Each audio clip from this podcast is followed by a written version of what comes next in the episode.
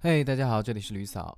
本期视频算是一个新的系列，嗯，希望和大家分享一下，嗯，每周自己的一个复盘总结。嗯，一个是可能希望自己能有一些在复盘过程中有一些更深刻的理解吧。第二个就是，我觉得这个内容很符合自己的做这个内容的初衷，呃，或者叫做自己账号的一些内容的定位。因为我觉得这个足够的真实，因为我自己就是一个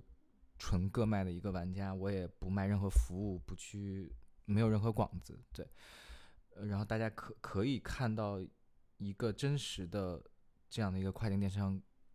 独立站的个人卖家，他是每周怎么个成长或者怎么个退步的。对我觉得，在我一开始做这方面嗯尝试，呃，在我一开始去学习跨境电商的时候。我就特别想找到类似的内容，但是我搜遍全网其实很难找到，就要么就是那种啊分享自己不知道从哪儿来的图，就是爆单，就是哎自己厉害，然后转手就让你去买他的课；要么就是那种 OK 就是抛一个图就跑的那种，也也不去说一下就怎么样。但是我觉得没有必要要求人家强求人家怎么样，我只是觉得在现在的一些跨境电商的自媒体内容上缺少类似的这个内容吧。所以希望这样的内容能给一些新手一些帮助。好，那我们进入主题，我觉得先做一个整体上的一个总结。嗯，先从整体业绩上来讲，上周做到了八呃九百七十六磅，嗯，上上周是八百五十磅吧，其实并没有很强的一个增长，大概环比增长百分之十三。嗯，访问量没有太多的变化，呃，订单量反而降了，降低了一个。平均客单八百八十一磅，倒是比上周，嗯，肯定要高了。整体我觉得是略微低于我自己的预期的，因为本来我是觉得肯定是做到平均每天两单及以上，因为我上周都是 十三个单，离平均两单差一单的。然后在市场推广上依然是以谷歌为最主要的，就是唯一的引流的渠道，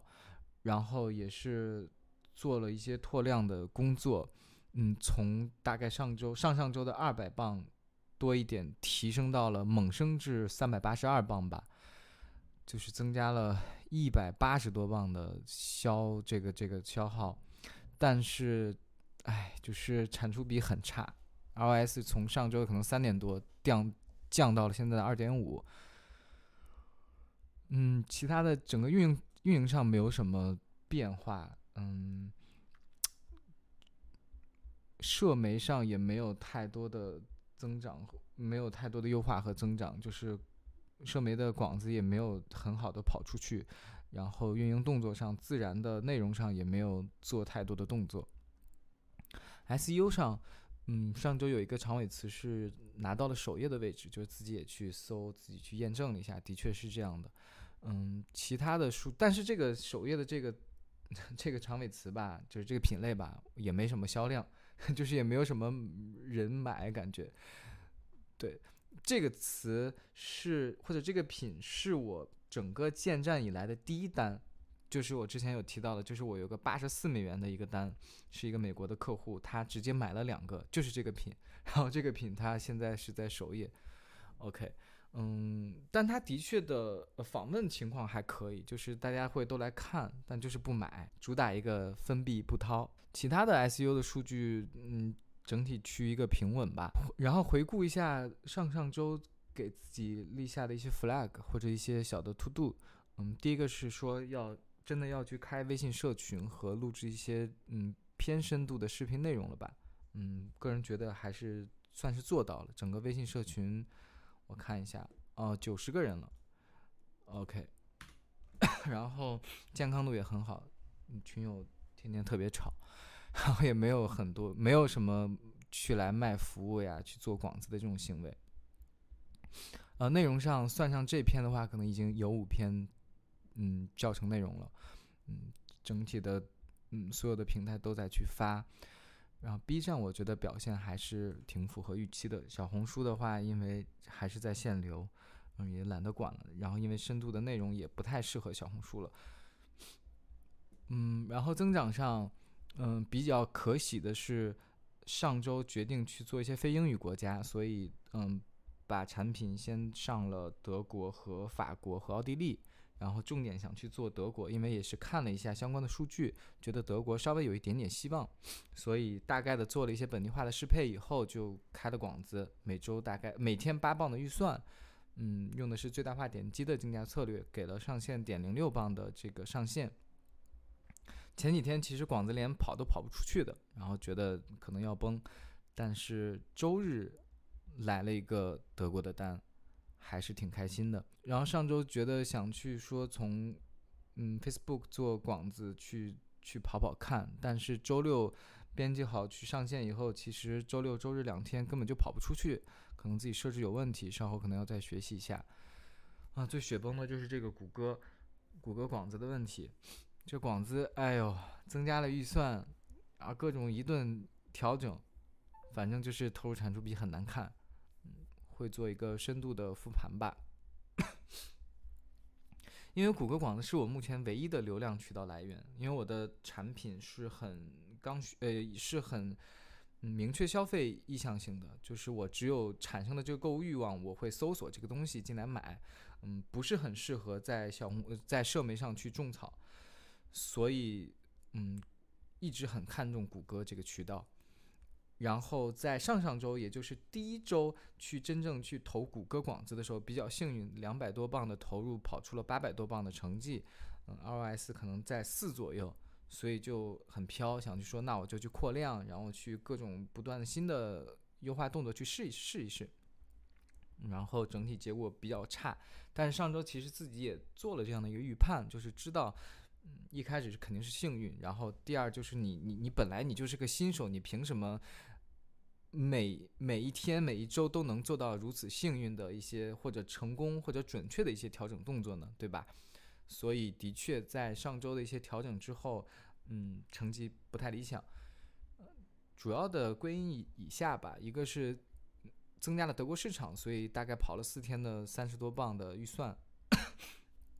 但是呃还好，就是迎来了一个九十五磅的一个订单。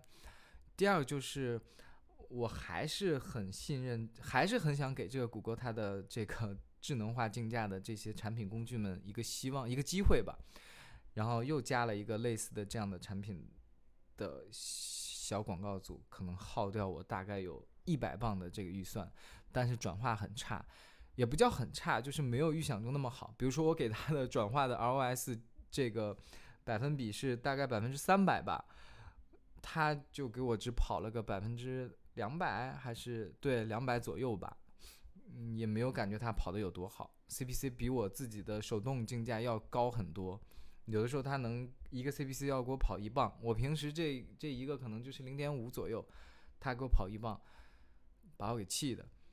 对，当然我觉得这个也是需要时间吧，只是我自己会比较急。我自己作为一个个卖，就是我看到这种，嗯，就是因为花的是我自己血肉钱，不像那些投手们啊，花的是甲方，花的是客户的钱。他你让他跑两个月，他也不着急的。他跑半年，他说哦，这就是我，这就是正常谷歌需要调教的一个时间段。我觉得当然，就是你可能你花半年时间，你去投你自己的品牌的曝光和你整个品牌的这个效应起起来以后，它它就是会成绩就会上来，对吧？所以，我作为一个个卖来讲，他自己就是花的我自己的血汗钱，我是，我是做不掉那种，哦，我给他时间，我给他成长的时间啊，怎么怎么样？所以我需要小步快跑的这种动作，所以我就赶紧把它给删掉、停掉了。我还是用自己手动也好，或者别的优化的策略来去做。然后第三点，我个人很满意的一个动作，是我给不同的产品组设置了不同的竞价。就是比如说我这些高客单的，嗯，我给他更高的一个价格，然后低客单的我就给的很低，所以低客单的就压根连这个点击率就点击都没有了，嗯，但我觉得也还好。就是首先低客单那些产品我大概也看了一下，它就是市场上就本来就很多竞争，然后本来就会让人很多的这个嗯购物选择的一个对比的机会，就导致 OK 我就算他进来了以后。他可能还要关掉我的广，呃关掉我这个页面，然后再去比别的产品。那我觉得这个效率就反而更低。我不如把我的这个竞价给到我的这些高客单，然后但是市场竞争比较小的这些产品上。所以也可以看出来，我上周单子少了，但是整体的客单高很多很多。对，大概高了环比百分之三十吧。然后第四个就是我也不知道对与不对吧，但只是针对我这种个卖预算不高的这样的个卖玩家，因为我发现上周比如说澳洲每天十磅的预算可能半天就跑没了，半天跑没一单还没出我就很慌，你知道吧？然后就就我以为我就觉得那半天下半天人家不就正好要购物了吗？怎么就没预算了？那我又心疼去加预算，我就 OK，我就把上半天的这个。这个就关掉了，我就不让他跑了，我就只让他下班时间跑。然后整体它是不是有效？我觉得因为时间周期太短，我也没有没有办法给到大家一个答案，我可能还需要再跑一段时间再来给大家分享。好，下周的话可能要继续尝试社媒，继续尝试 Facebook 的广告，然后包括内容上是不是看看能不能去想办法去做。第二就是在想有没有可能去尝试平台，包括。Amazon 也好，或者这个别的类似的平台也好，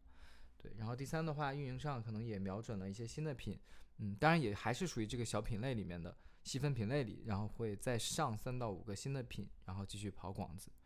嗯，去试一下。好的，那么这周的周会就到此结束，希望大家关注吕嫂，专注贝哥，拜拜。